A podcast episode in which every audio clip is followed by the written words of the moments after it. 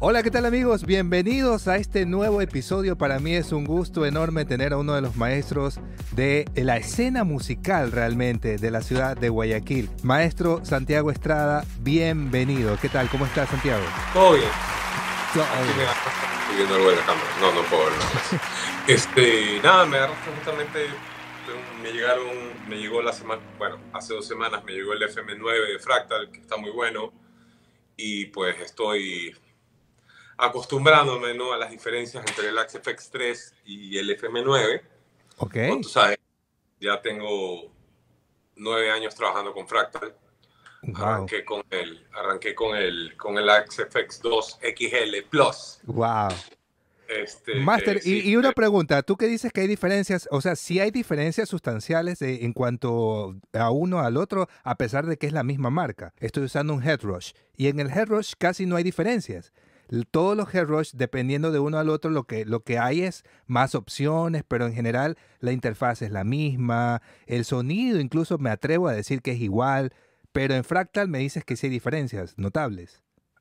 Mira, yo, yo he probado, he probado, tengo un neural, un neural quad cortex, muy buena, muy buena unidad. Eh, cada, yo creo que cada marca tiene sus, tiene sus pros y sus contras. Y básicamente la diferencia más grande en, en- en- en calidad de sonido o, o la diferencia más, dram- más dramática que puede- tú puedes tener entre un preset u otro es, el, es el, los IRs. Yo creo que este negocio cambió, cambió, cambió, de, cambió totalmente el- el- la manera en la que vemos el sonido de guitarra eh, actualmente. eh, son los IRs, los Impulse Response Impulse de response. Este, si tu dispositivo puede cargar Impulse Response, ujú. pues tienes ya tu footprint o, o- o- la estructura de cómo reacciona tu, tu sonido de guitarra en, en vivo. Ujú. Yo, yo, una vez que tienes eso, tienes la mitad de la guerra ganada. Voy a subir un poquito más esto, sí. Sí. Este, pero básicamente cada, cada, cada marca tiene lo suyo. Yo he escuchado guitarristas como Tito Macías trabajando con el, con el Kemper y, Ujú. y- y el sonido es brutal. O sea, lo que logra hacer eso, él con eso es, es brutal.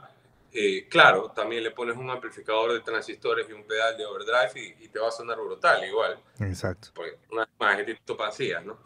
Este, eh, orgullo de la provincia de Manabí, ¿no? Sí. Por gui- guitarrista, uno, uno de uno de los guitarristas más sorprendentes aquí del Ecuador. Lo mismo, Es- lo mismo conversábamos con Carlos Chon el, el- el episodio pasado, que Carlos Chon justamente creció con Tito Macías. Desde niños empezaron Es a que, en tocar Puerto juntos. Viejo, es que en Puerto Viejo todo se conoce. En Manta, Pues es- son de Manta, de Manta.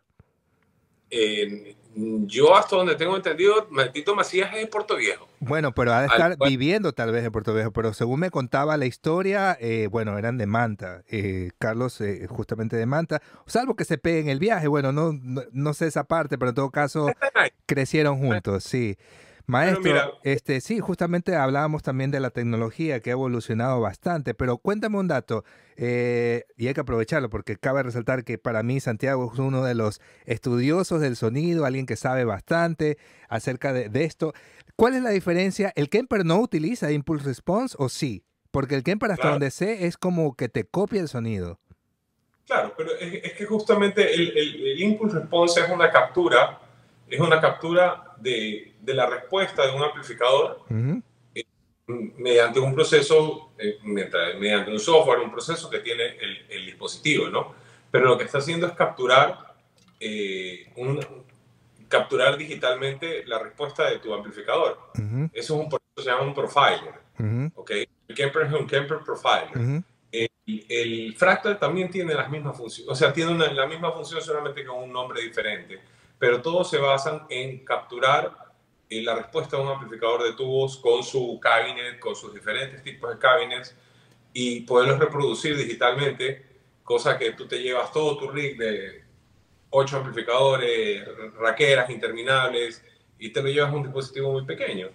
Yo en, en- en la parte más absurda de mi, de, mi, de mi colección musical llegué a tener un Bogner Ecstasy, un Bogner Shiva, un High Watt Studio Stage, eh, un Fender Twin Reverb y tenía otro Shiva, pero tenía el Shiva Combo, uno de 12. Ujú.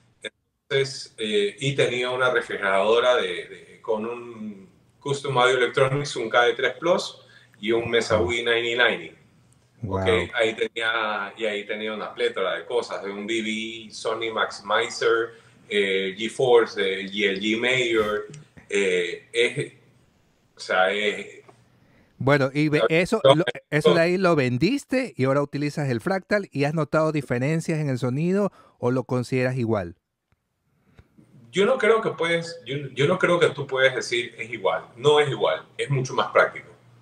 Eh, es muchísimo más práctico y hay cosas que puedes hacer con el fractal que no lo puedes hacer con, con, con, un amplificador real. Eh, tengo presets donde tengo tres amplificadores diferentes con canales diferentes y activo un delay en un tiempo con otro delay en otro tiempo. Eh, tengo un boost de, de, señal al mismo tiempo que tengo un boost de distorsión. Este, con un delay específico aplasto un botón y se cambia un ritmo totalmente diferente. Eh, para los que trabajamos en la música, en eventos comerciales, ya sea matrimonios, acompañando a un artista o, o, haciendo shows grandes, es, es muy importante tener la flexibilidad de poder eh, cambiar totalmente tu sonido con un solo clic. También este, sacas de la ecuación el problema de, qué, de qué amplificador te van a poner en el escenario, y sobre todo cuando viajas, este, te lo van a microfonear bien, si, eh, cómo te lo va a ecualizar el, el, sonidista. Yo todavía sigo tocando con el Axe-FX el 2, aunque tengo el 3 y tengo el FM9, porque tengo ya todos mis presets armados y, me dicen, bueno, vamos a tocar Soda Stereo. ¿Qué canciones de Soda Stereo vamos a tocar? Vamos a tocar Persiana Americana. Tengo el delay de Persiana Americana con el amplificador que utilizaba Cerati, con el coro que utilizaba, que no es un coro, sino es un pitch. Entonces, tengo, tengo tantas cosas armadas que se me ha hecho casi imposible ya comenzar a tocar con, con eh, estoy en ese trabajo ahora en el FM9. Pero como te digo, llegas un venue o llegas a un show y simplemente pides tus dos cables XLR, tu salida, y le dices al sonista, no toques mi eco. Claro, todo flat. Plano, y si quieres hacer un corte, hazlo en 170 Hz, un poquito, porque a veces el, claro, Mucho la, la, frecuencia de, de, grave se puede mezclar un poquito con el bajo, pero es, e, es, muy raro que suceda. Y realmente, realmente, eh, ahora, hoy por hoy, la mayoría de los guitarristas están, están trabajando ya. O sea, Fractal es el estándar de la industria. Sí. Sé mucha gente que se va por Kemper, que prefieren el Kemper, o el Head Rush tiene precios muy asequibles. No deja de ser una buena unidad. El Fractal, el gran problema del Fractal es que es difícil de, de, manejar. Sí. Es una unidad, es una unidad, es una unidad que, que si quieres verdaderamente sacarle el jugo, tienes que, tienes que meterte a, a, a entender cómo, cómo funciona. Mira, tienes Steve Vai, que conecta cinco instrumentos diferentes en, el fractal y tiene cinco salidas diferentes. La rutea y en, una, y en un arpa tiene un efecto y un suena también por el fractal y tiene un amplificador de bajo metido en el fractal y son presets de locos, o sea, los abres y parece que parece que estuvieras estudiando este, para hacer cohetes que vayan a la luna, ¿no? Sí, Pero, cuéntame un dato. Eso, eso tú me contabas de que tenías justamente en tu fractal, en tu, en tu preset, ya dices, ya dices, bueno, tengo el amplificador que usaba Cerati, el delay que usabas en tal canción y todo ya seteado. ¿Todos esos presets tú los armaste desde cero o los compraste? Porque sé que también se pueden comprar. No solamente comprarlos. Este, por decir, tengo ahorita un, un preset de Phil Collen que te lo regalan en Fractal, te lo puedes descargar de la página de Fractal se llama The Gift of Tone. Puedes entrar ahí en la página de, de, ellos y entre una de las opciones te permite descargarte unos presets de artistas. No son todos, pero son, son los que han puesto a disposición, ¿no? Eh, también tienes en la comunidad de Fractal, es súper grande, de el Axe Exchange se llama, donde tú puedes compartir presets que hayas creado o que hayas conseguido y, y los compartes gratis. En Facebook. Ahora, eh, no, en, es un foro de, de, Fractal. Mm. O sea, tú te metes en la página fractalaudio.com y ahí tienes todas las opciones. En, en, Community tienes los forums, tienes el Access Exchange para intercambiar presets. Yo la mayoría de los presets los he hecho yo, a salvo el, el, el, de Phil Collins, que me, que me, encanta el sonido de Def Leppard, y ellos utilizan eh, en vivo en su gira.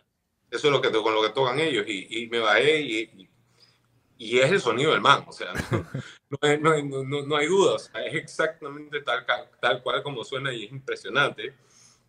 Obviamente, a ver, siempre la gente dice, no, es que el aparato o el otro. Yo creo que un buen guitarrista va a sonar bien en lo que le pongan. Sí. Obviamente, obviamente tener una buena herramienta de trabajo te facilita mucho la vida y te permite tener un control de calidad, ¿no? En, cualquier lugar que tú vayas, sabes que vas buscando, que tu sonido va a estar bien. Eh, si hay un mal monitoreo o alguna cosa, pues pides unos in-ears con unos muy buenos audífonos. Yo generalmente prefiero llevar siempre un FR-FR, un Full Range Flat Response, un monitor de piso. Por el momento estoy trabajando con un Head Rush. El Head Rush, claro. Igual es el más económico de los que hay. Es... Eh, correcto. Y si suena bien. ¿Cuál tienes? ¿El, de 8 o el de 12? El de 12. El de 12, ese es más pesadito. Sí, este, y, es más, lo comparto con el otro guitarrista de mi banda. con Norman. Con Normando, claro. Eh, compartimos el mismo head rush para los dos, aunque yo toco más bien siempre con, el y lo, importante es tener un, monitor al frente es para poder tener pues no las distorsiones armónicas ese retorno que te regresa el feedback que te regresa al, al, por el micrófono el pickup de la guitarra tener un buen nivel eso te ayuda a, a que, el, que, el, aire sí. me explico sea real porque si estás tocando solo con audífonos y no tienes ninguna otra no tienes presión sonora arriba del escenario vas a sonar bastante estéril o te vas a vas a percibir tu sonido muy estéril y eso afecta muchísimo claro. Eh, en la tocada, ¿no? Claro, es diferente la sensación igual también. Es correcto, es, inclusive es incómodo porque no, no tienes una referencia real de, de, de, cómo estás con la mezcla, de, a, a, mí se me complica mucho cuando no tengo una muy buena referencia. Por eso invertir en buenos audífonos, eh, trabajar con este tipo de sistemas. ¿Qué, qué, eh, qué utilizas tú? Yo esto, tengo unos Ultimate Ears, eh, cortesía del chino Mario. Tengo que mandarme a hacer ahorita unos, unos que están bien caritos, pero por el momento estoy utilizando unos CTM, unos que eh, son la gama alta de CTM, que me los consiguió Antonio Aguilar acá, que es el representante para Ecuador.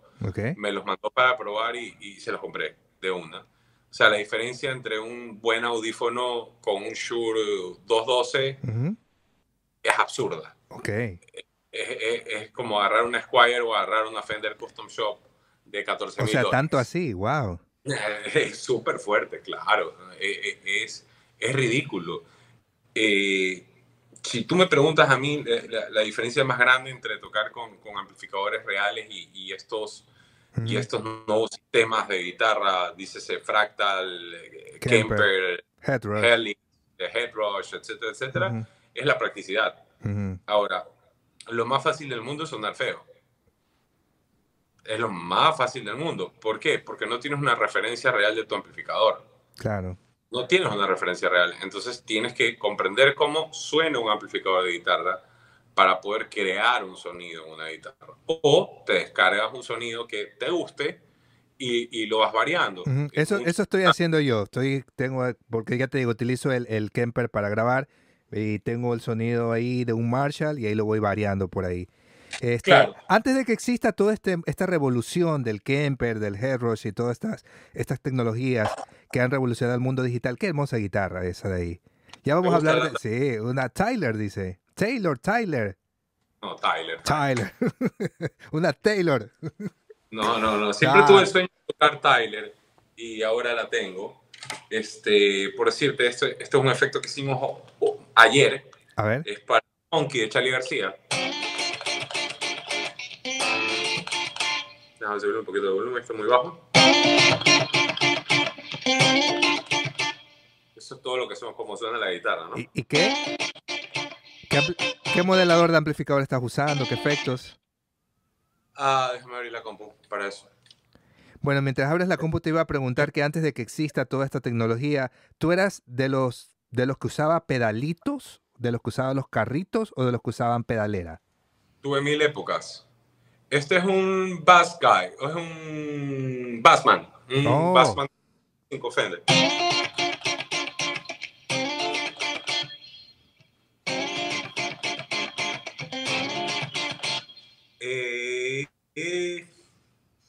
Básicamente yo utilicé carritos una época, pero siempre preferí sistemas que me permitieran hacer muchas cosas al mismo tiempo. Eh, estuve con la GT6, GT8, después entré a los racks, eh, después conocí los preamps, o sea, como te digo, el, el para mí el, el, el KE 3 Plus fue una maravilla, ese, ese, ese preamplificador lo utilizaba, lo utilizaba este, Steve Lukather, que es mi guitarrista favorito de todos los tiempos, eh, con un Mesa Wii 9090 de potencia, o sea, tenías para dejar solo a todo el vecindario y todavía te quedaba volumen. Y era increíble. Steve Lukather justamente también es uno de mis guitarristas favoritos. Y si viste un video donde él todavía utiliza pedales y un cablecito por ahí se le había zafado en vivo, llega el técnico y no sabía cuál cable era. ¿Sí te viste ese video?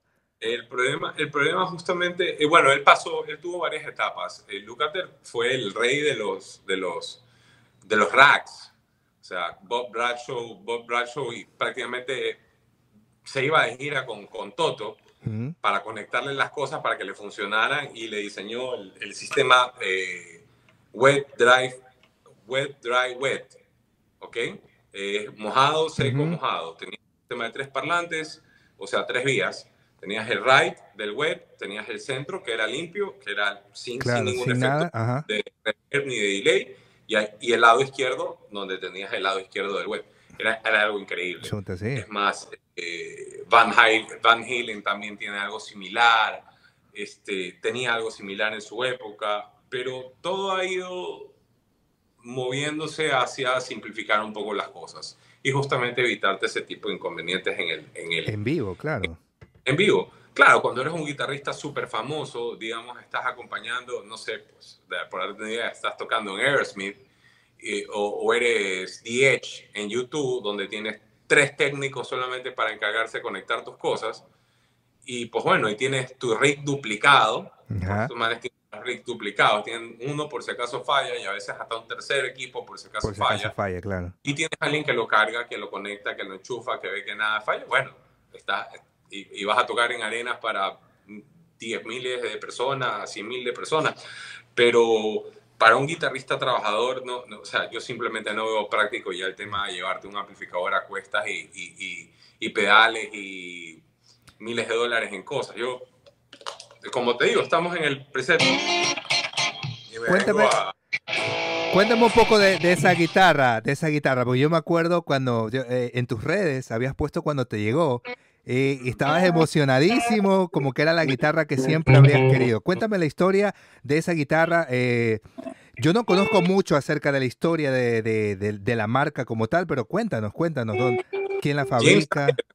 Eh, Tyler, para que te des una idea, Michael Landau, Michael Landau hizo muy famoso, mejor dicho, fue, fue, uno de los primeros o más famosos clientes de Tyler en su época dorada. Estamos hablando de Michael Landau cuando grababa para todo disco. Eran dos guitarristas que grababan, tres. Bueno, tenías a Steve Lukather, que, que junto con los hermanos Porcaro grabaron el disco Thriller de Michael Jackson. Claro.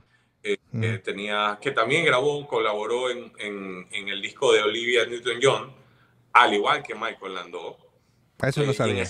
dos tenían, los dos tenían guitarras Tyler. Okay. Aparte de la Valley Arts de, que tenía siempre Lukather, tuvo una Tyler. Este, eh, la idea de las Tylers eran guitarras eh, con una pintura muy particular. No sé si te puedes dar cuenta sí. del detalle de la guitarra. Y además eran hechas, son hechas todavía a mano. O sea, hay partes del proceso de CNC. Son guitarras boutique. Eh, son guitarras difíciles de conseguir. Son guitarras que las fábricas no se dan abasto con la cantidad de pedidos que tienen, entonces tú puedes encontrar online una guitarra que te debería costar en la fábrica 4 mil, 5 mil dólares, la encuentras online en, en 10 mil. 14 mil, 10 mil dólares. O sea, son súper complicadas de conseguir. Y esta guitarra tiene una historia muy particular. Y yo sigo algunos grupos de Facebook eh, donde discussion boards de eh, amplificadores Wagner, porque antes tenía Wagner y todavía sigo conectado, aunque ya no tengo. este, sigo páginas de, de racks, me gusta todavía está al tanto de la tecnología. Eh, tengo, tengo la idea de volverme a armar un rack en algún momento. Este, pero para, por satisfacción personal, para ir a tocar en vivo, no. no, no. no. es práctico, claro. No, no, ya, ya, ya pasé esa etapa. Ya uno llega a una edad en que mientras menos cosas tienes que cargar, mejor. Sí. Este, ¿Qué te iba a decir? Y en uno de estos, siempre fanático de las Tyler, nunca pensé que iba a poder tener una, eh, había una persona que la estaba vendiendo. Ok. Eh, un militar retirado, nos hicimos amigos por Facebook y le dije, te quiero comprar la guitarra. Y me dice, solo la vendo dentro de Estados Unidos. O sea, no, bueno, ok, te doy una dirección dentro de Estados Unidos y te transfiero la plata directa a tu banco. Y dice, mm, no me siento cómodo con eso. Conversando un poco más, eh, mm, nos llegamos a conocer un poco mejor y dije, mira, ¿sabes qué? Siempre he querido tener una Tyler. Si voy a perder la plata, la voy a perder por una buena razón. Así que tú tranquilo, yo te voy a transferir, le mandé, los, le mandé los papeles de la transferencia. Tú sabes que una transferencia de Ecuador a Estados Unidos por SWIFT se puede demorar hasta semanas, ¿no? Sí. Eh, pero en el momento en que él recibió el wire transfer, o sea, el papel que me mandó a mí mi banco, me mandó la guitarra. O sea, yo tuve la guitarra en Ecuador antes de que él recibiera el pago. Wow y ahora es mi gran amigo. Conversamos todo el tiempo. Es más, tiene una Gibson Les Paul Goldie, una Gold Top, este, que me la tiene jurada. y yo también se la tengo jurada. Este, Oye, pero ¿te la vendió, ¿te la vendió barato o te la vendió al precio como...? Eh, digamos que fue un buen negocio para ambas fue, partes. Fue un buen deal. Fue un buen deal. La verdad es que... Y venía con unos micrófonos Tyler que eran muy buenos, pero yo desgraciadamente no me puedo liberar de, de lo, del set de Steve Lukather. Oye, y ahí yo no, yo no, sé si tú te acuerdas, loco, pero yo, yo que no, me acuerdo cuántos años habré tenido, pero tú tenías Guitar Boutique. Y tú siempre eras el adelantado, siempre has sido un man adelantado a la época, sobre todo en Ecuador. Porque imagínate, en Ecuador hoy en día todavía hay gente cerrada que utiliza pedales y no conoce todavía el mundo del Kemper, del Fractal. Pero bueno, en esa época también siempre ha sido muy, muy, muy fanático del sonido, y tú me recomendaste el set que yo tampoco todavía me puedo liberar y te enseñaría mi guitarra, pero la tengo por ahí guardada y yo todavía utilizo. Sí, la, sí, de hecho la tengo, la tengo guardada aquí en mi celular para comprarla algún rato. La tengo, tengo el link. La tengo aquí. Sí. Esta es la Legacy. Yo la quiero. Sí. Yo quiero, quiero esa guitarra. Bueno, y bueno, justamente me recomendaste el set del de Lucater. Y yo, yo te dije, no, pero esa nota es muy caro. No, pero llévatela, llévatela, ahí me vas pagando, una cosa así. Como que me diste la facilidad y la confianza. Y bueno, te agradezco eso. Yo no sé si te acuerdas de esa vaina. Han pasado muchos años. Mucho tiempo. bueno, ya, ya me las canciones a veces en los sets. Y trato, me, pongo cara, hago ahí como si estuviera tocando medio jazz, repito errores la gente piensa que fue un arreglo, pero ya la edad nos comienza a afectar a todos. Bueno, y de ello regresaba y tú me hablabas después de los, de los locking tuners. Oye, ¿y has tenido locking tuners? Y yo digo, no, ¿qué es eso? Mira, locking tuners. Ajá. Y ahí me hablaste de los Spursel, de los Spursel. Y tú distribuías eso y me los vendías también a sí mismo a buen precio.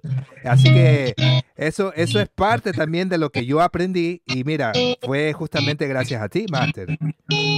Bueno, yo creo que yo creo que los guitarristas deberían de, deberían de, sobre todo acá en Ecuador, cambiar un poco la actitud y tal vez aprender de los guitarristas gringos que, que tienen, tienen una mentalidad de, de, aprender muchísimo del otro. Mira gente como Van Halen, mira gente como Steve eh, tienen una, tienen una, tienen una hermandad musical, yo Bonamassa con... Mira, aquí la tengo, ¿ves? La tengo ahí lista para la guitarra. ¿Sí la ves? es la Legacy. Sí, es la que tienes ahí. ¿En cuánto, está? 3.499. ¡Wow! Ahí está, mira, la tengo ahí. Porque yo te la vi, pues yo dije, no puede ser. Yo quiero esa guitarra. ¿Qué cosa? Han subido el precio de full. O sea, la compraste más barato. ¡Wow! Mira, esta que ya la viste. Oye, ¿tiene los, ¿ese de ahí tiene los, los set Lookater o no? O sea, ¿son los mismos pickups o es diferente? acuérdate que la Legacy es la versión, eh, es, es, la réplica de la guitarra que hizo con Pensa, Pensa Sur para Mark Knopfler. Oh, entonces no eh, son los, mismos. existía, no existía el, el G20, el, el, el de Steve Lukather, perdón, el L20, sino que habían los GCA y el 81. Entonces esta guitarra es muy parecida a mi, a mi guitarra main, que es esta es mi guitarra de backup siempre, los chivos, eh, que es la Tyler. La Tyler la tengo con el set de Gilmour.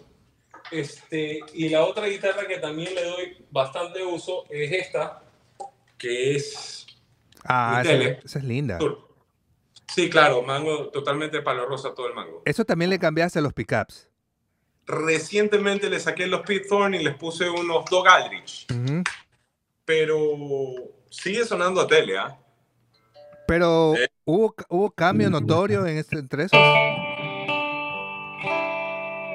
O sea, más tele no ¿Tienes el split coil? Sí tienes. Claro, ahí lo estás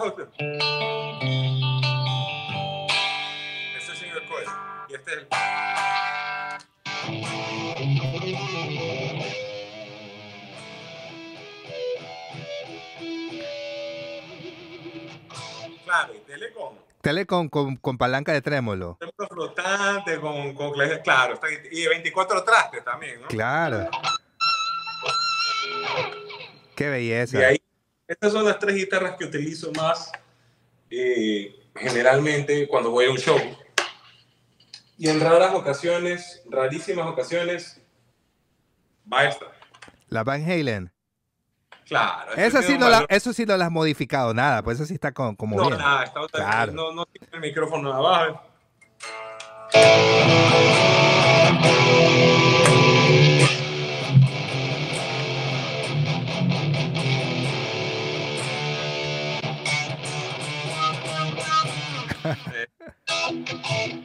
espérate que tengo un preset para eso.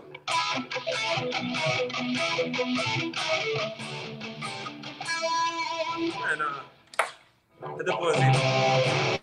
Lo bacán de esta guitarra es el, el drop D. El drop D. ¿Quieres volverla, ¿Quieres volverla al tono? No tienes que hacer nada más. Súper sencillo, solamente una perilla de volumen, el micrófono de arriba de adorno. Ajá. De adorno, o sea. de adorno. Claro, no, no, no hace nada. Sí.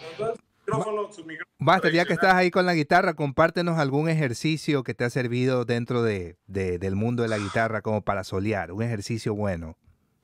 Mira, yo creo que el journey, el journey de, de, de todo guitarrista para, para es practicar todos los días. Lo que saca canciones, eh, saca un solo, eh, escucha a un guitarrista que te gusta, si te quieres meter a estudiar, hay, hay, hay unos cursos súper chéveres de EMI ahorita, del Musician Institute de Los Ángeles, eh, que están a un precio de locos. Yo Bonamassa tiene un paquete que creo que cuesta 99 dólares. Rick Beato tiene un paquete también. Pero son cursos ya pregrabados, ¿no? Claro, pero con información full, ejercicios. Y ahorita, ahorita verdaderamente el que no quiere mejorar en la guitarra es porque no le da la gana. O sea, tienes tantos ejercicios en YouTube, tienes tanta información. Hay libros completos de Berkeley de teoría musical que están en la nube, ya PDFs armados, completos, o sea, como para que para que estudies sin, sin, si no quieres sacar el papel, ¿no? El ¿Tú, título. ¿Tú siempre has estudiado por tu cuenta, solo? ¿Siempre? No, yo tuve un profesor de música, mi profesor de música fue Lucho Silva. Ok. Estudié saxo y estudié la teoría musical que me alcanzó a dar, porque yo ya lo agarré viejo a él. O sea, ¿tú también tocas saxo? Bueno, toqué durante una época, el saxo es el instrumento más celoso que hay. Tú el saxo lo dejas de tocar un día, dos días, lo vuelves a agarrar en la embocadura, ya no está. Ya no te suena durante algunos años estuve tocando y a veces lo cojo, pero realmente fue más que nada un, una manera para mí de, de, ver la música de una manera más melódica y no tanto en armonía. Eh, ya cuando tú tocas un instrumento melódico, es decir, solamente puedes tocar una nota a la vez. Es cierto que igual la afinación y todo el, el, mundo en el que se mueve el saxofón es diferente al 440 de la guitarra. Eh, el, el, saxo está afinado en mi bemol. En mi bemol, oh, mira tú. La, la, afinación, eh, a, ver, las orquestas nunca se afinan a 440, las orquestas sinfónicas. Pero si tú vas a tocar con una banda estándar, una banda de pop, una banda de rock, una banda de jazz, tienes que tocar 440. Okay. Y mucho de eso tiene que ver con la posición de la, de la, de la, del, de la boquilla dentro. Se puede afinar. Y también con el oído. Es un, es un instrumento también que, que, que, te ayuda a trabajar bastante en, en, en la afinación.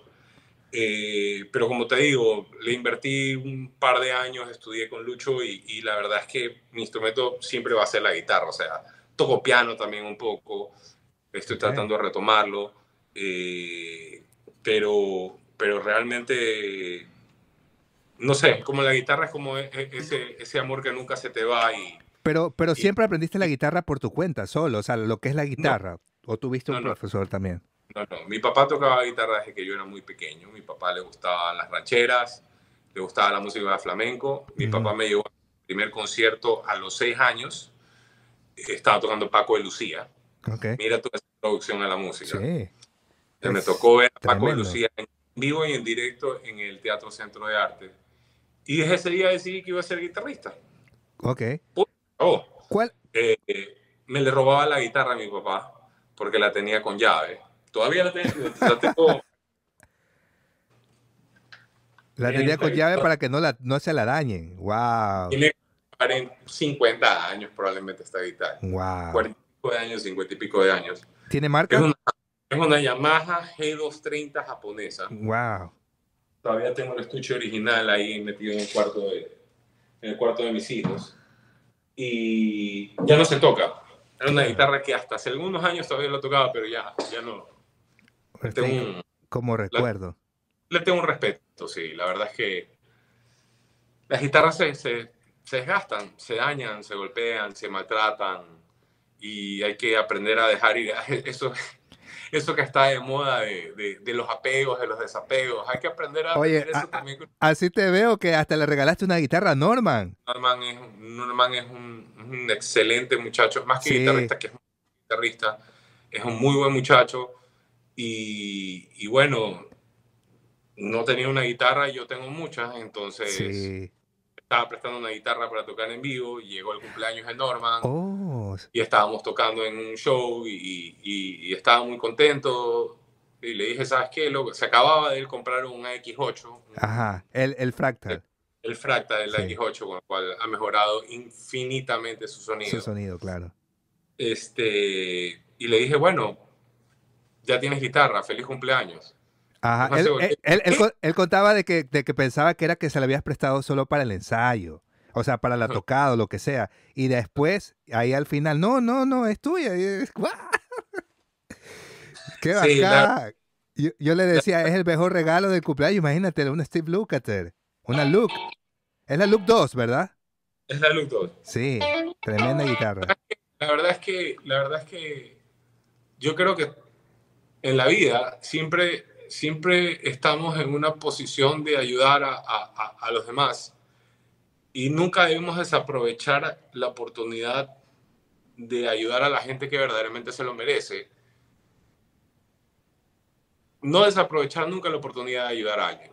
Para mí, para mí eso es una, una lección de vida. Muchas veces me ha pasado que, que, que se ha dado la oportunidad de darle la mano a alguien y, y, desgraciadamente pues no, no, no sientes retribuido ese, ese, ese mm. gesto. Pero al final de cuentas tú no lo haces por esa retribución, claro. tú lo haces porque tienes la oportunidad. Claro. Y yo creo que lo, lo, mismo pasa con la música, ¿no? Eh, tú, encuentras, tú encuentras ahora músicos súper talentosos, pelados, que no tienen todo lo que nos viciamos nosotros en nuestra época de crecimiento, eh, gente que escucha, que tú le dices, oye, ¿sabes qué? Pero, pero es que estás tocando muy sucio esto. Ah, dime cómo. Tú dices, chuta, ¿qué pasó? Este, claro. eh, sí, mira, y esto acá que estoy haciendo, y, y te parece, oye, oye, está genial eso, pero, y si hace, ah, sí, sí, lo puedo. Y hay una conversación que antes no pasaba. Hay una dinámica, hay una dinámica súper chévere con esta nueva generación de pelados guitarristas que primero están en otro planeta. Oh, sí. Esos manes, no, nosotros crecimos viendo a Tico Tico y otras cosas en televisión, ellos crecieron viendo a, a, a Mateo Hasatus en, en, sí. en, Instagram. O sea, eh, están súper evolucionados, claro. al aprender tan rápido y evolucionar tan rápido una parte como cognitiva, eh, dejas de lado un poquito la parte, la parte, la parte de, la técnica, de tocar limpio, de, tocar con feeling, de, de no sobretocar las cosas, de tener un poquito más de criterio. Eh, pero este pelado Norman, en unos años yo lo veo fuera del país. Sí. Ahorita estoy tocando mi banda. Sí. Este, en mi banda de matrimonios. Sí, nos contó. Y la verdad es que ha sido increíble la experiencia de poder contar con un guitarrista que, aparte de que a veces se va de largo en los solos y quiere meterle la quinta pata al gato a toda canción, lo cual es cool. Y por eso siempre lo retamos. sí, nos contó también. sí, pero, pero es básicamente es parte de, no digo pagar piso, pero aprender que que cuando tocas en una banda no se trata de lo que tú quieres hacer, sino se trata de qué es lo que funciona mejor para el entorno. Yo no creo en esa visión de primer guitarrista, segundo guitarrista. Es más, en los conciertos a veces a, Norman le gusta mucho tocar un solo, no lo voy a decir porque no lo quiero dejar en vergüenza. El de clavado en un bar, él lo dijo. Cada, vez se emociona cada vez que va a tocar la guitarra. Él lo contó, el clavado en un bar, sí. Clavado en un bar. Y un solo que a mí también me gusta, pero sabes que lo he tocado tantas veces que Luego y a veces le digo, ya, dale tú. Y el man, ah, sale, brinca, sale frente. Yo no tengo la movilidad que tiene el man. El otro día lo lanzamos hasta el público el inalámbrico, estaba tocando la guitarra en el público. De locos. Y, y, es como que volver a vivir, es, como que volver a vivir la, la, tu infancia, pero desde una tercera persona, en una perspectiva de tercera persona. Y a mí sí me hubiera gustado que cuando yo empecé me hubiera alguien me hubiera venido, me hubiera dicho. A mí, sí, sí, claro, ¿a quién no? no tienes una guitarra buena, tu guitarra es una porquería, toma esta acá que te va a servir mejor. Sí. O, o oye, ¿sabes qué? Te ayudo a, a, comprarte la pedalera que necesitas. Desgraciadamente en mi época no, no, en nuestra época no había YouTube, o sea... No había. Aprendíamos los solos grabándolos en un cassette y, y, poniendo play y después desafinando la guitarra porque el cassette no, no gira. Ajá, exacto, exacto. Este, y lo tenías que grabar en la radio y a veces comenzaba a hablar el man de la radio en la mitad. Es horrible, sí. Claro, espantoso.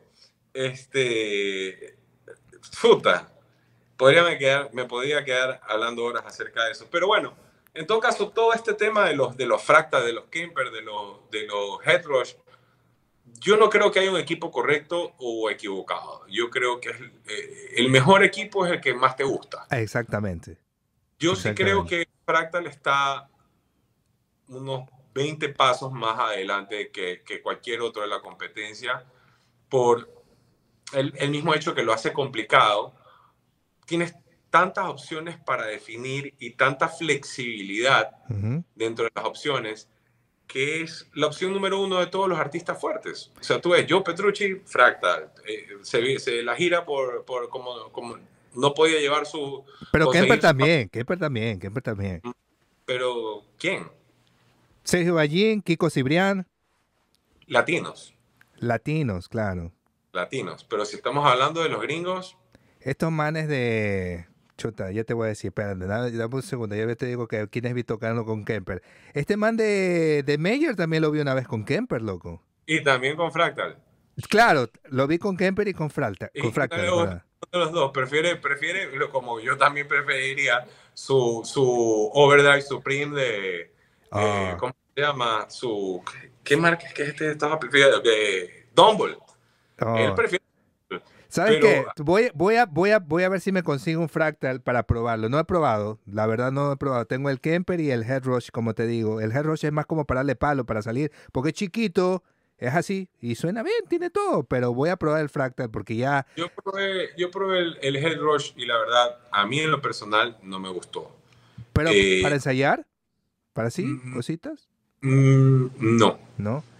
No. Porque el Fractal también tiene una opción pequeña, ¿no? Uno que es pequeño y suena el FM, el FM3, yo tengo la versión... Es más, esta es la versión transportable. A ver, enséñame, Nueva, el FM9, que es un poquito más grande que es pero como todo ñoño, yo tengo conectado una FC12 para expandir las opciones. Tengo, las escenas, eh, puedo cambiar mis escenas, por decirte, acá tengo unas escenas chéveres, donde ya tengo armados unos presets de prófugos, solo, eh, tengo eh, regular drive, more drive, tengo solo. Eh, estos son presets, son escenas que me permiten llamar diferentes configuraciones y aquí puedo encender o apagar cada uno de los efectos que tengo en eso. Entonces hice algo transportable, poco transportable, pero, pero para mi gusto, ¿no? O sea, realmente Oye, una pregunta, en Rewind, en tu banda, en tu banda que por cierto eh, te felicito porque es una de las bandas más importantes también de, la escena de matrimonios, de eventos sociales en la ciudad de Guayaquil. Eh, ¿En tu banda utilizan secuencias o no? ¿O todo es en vivo? Yo siempre fui enemigo de las, secuencias, toda mi vida. ¿Por qué? simplemente porque me parecía a mí que me parecía a mí que quitaba un poquito ese, ese esa mística de, estar tocando siempre en vivo y no tener que ajustarte a, un, a un algo rígido. Okay. Me explicas una canción y querías alargarte unos cuatro compases más o querías repetir un coro o interactuar con el público. Este, pero con los reggaetones actualmente, con el, tipo de música que se está tocando, el tipo de sonidos que no puedes generar a, a, través de otra cosa que no sea una computadora, ni siquiera un teclado. Claro. Porque sonidos que no los consigues en los teclados. Tienes que armarlo en un sintetizador. No ha quedado otra que tocar en ciertas canciones con secuencia. Me costó acoplarme, me costó muchísimo acoplarme, más que por el tempo, por la flexibilidad y por el manejo. Yo, aparte de tocar la guitarra en la banda, también hago un poquito de, de administración de repertorio, gestión, gestión de la banda mientras estamos tocando. No quiero decir director musical porque porque ya todos tocando juntos que ya dirigir no es que, no es que se dirige mucho, nada más como que claro. nos vemos y sabemos por dónde va la cosa. Y a veces no sabemos y nos equivocamos, este, pero nadie se da cuenta, así que todo bien. Eh, pero para mí, para mí es, es, muy importante eh, saber que, que, que, mi sonido no es un problema. No va a ser un problema. ¿Y desde dónde disparan la secuencia? ¿La disparan desde algún aparato especial o simplemente desde el celular? Eh, no, estamos disparando desde una computadora. Tenemos una sesión, tenemos sesiones abiertas con, de las cuales disparamos. Entonces se puede subir, bajar volúmenes, se puede hacer algunas cosas y también hay secuencias que ya están. Eh, cuando nos vamos de viaje, tú sabes, la banda, aparte de tocar acá en Guayaquil, también salimos fuera del país, hemos estado en Uruguay, en en Colombia, Cartagena, en, en, las Bahamas también hemos tocado un par de veces. Este, cuando salimos de viaje sí, sí tenemos que ir con lo más básico, ¿no?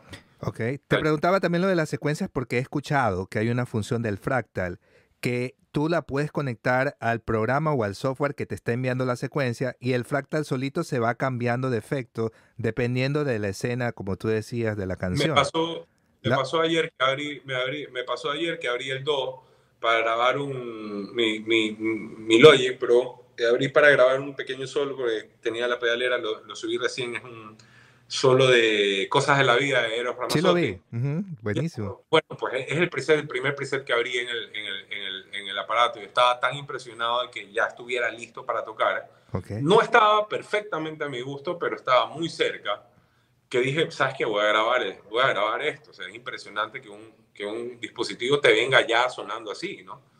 Y, y, abrí la sesión de Logic y se me cambió el delay. ¿Ya?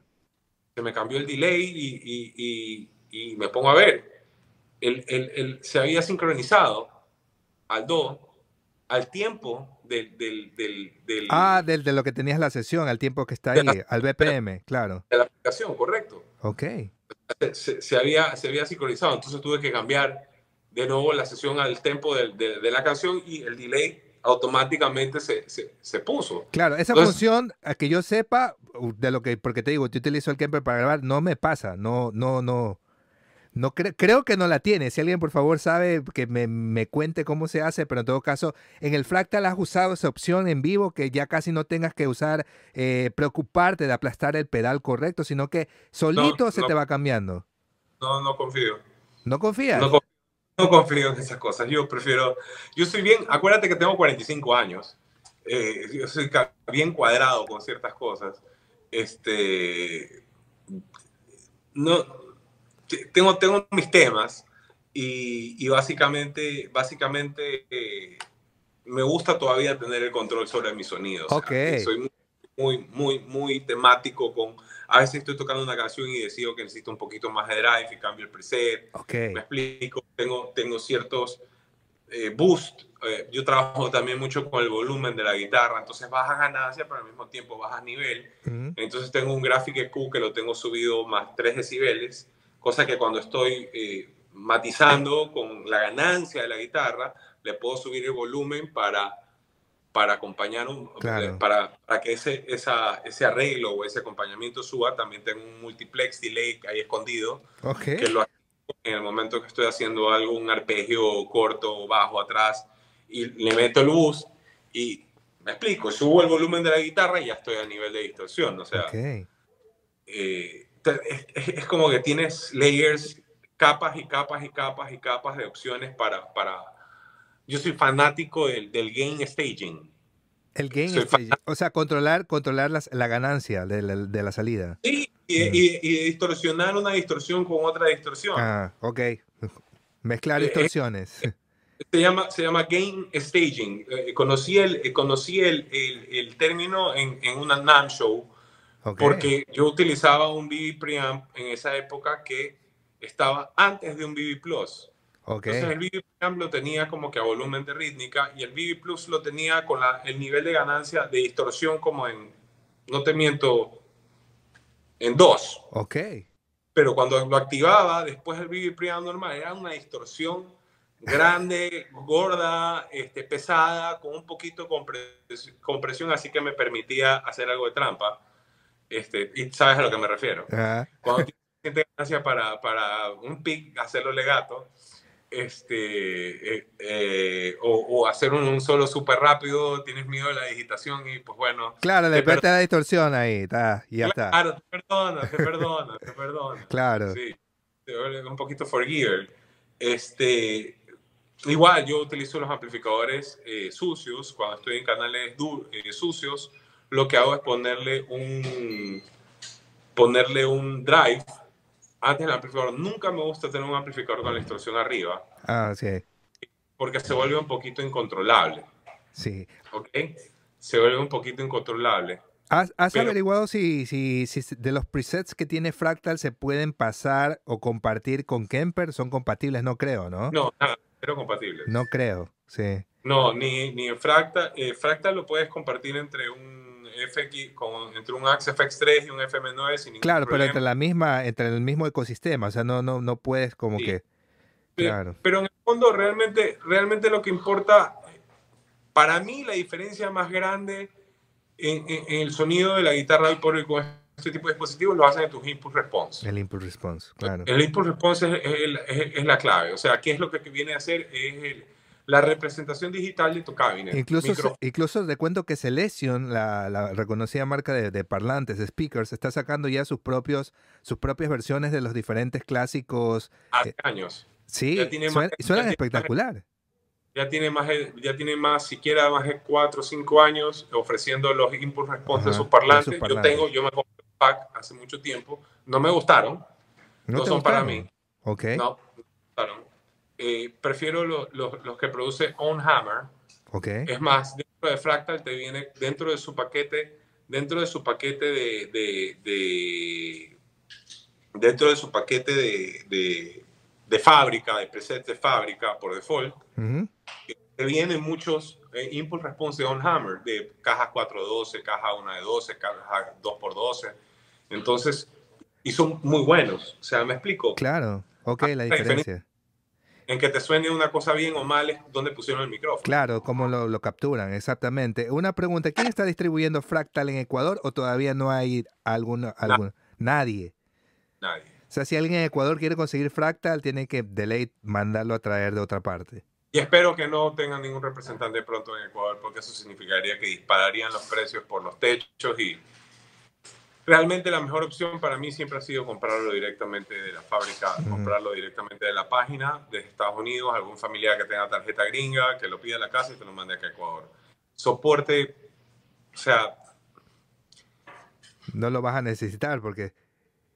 no, sí lo vas a necesitar. ¿Sí? Online encuentras muchas cosas, pero pero hay, eh, tiene una curva de aprendizaje bastante lenta, o sea, hasta que logras cacharlo. ¿El fractal lo hacen en China o lo hacen acá en Estados Unidos?